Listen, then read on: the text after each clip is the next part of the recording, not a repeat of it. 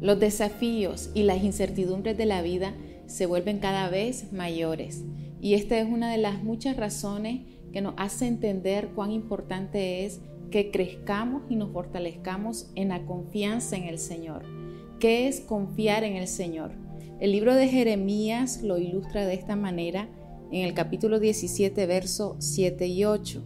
Bendito el varón que confía en Jehová y cuya confianza es Jehová porque será como el árbol plantado junto a las aguas, que junto a la corriente echará sus raíces, y no verá cuando viene el calor, sino que su hoja estará verde, y en el año de sequía no se fatigará ni dejará de dar frutos.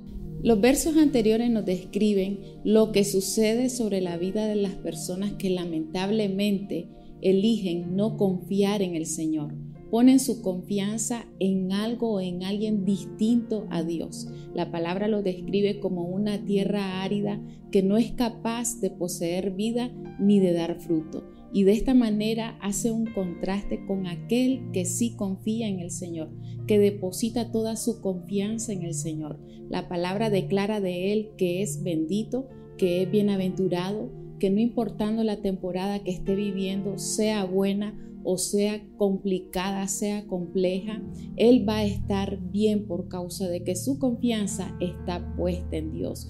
Va a ser alguien lleno de vida y fructífero. ¿Qué es confiar en el Señor? Tomando esta imagen que usa Jeremías de un árbol plantado con raíces profundas, establecido junto a corriente.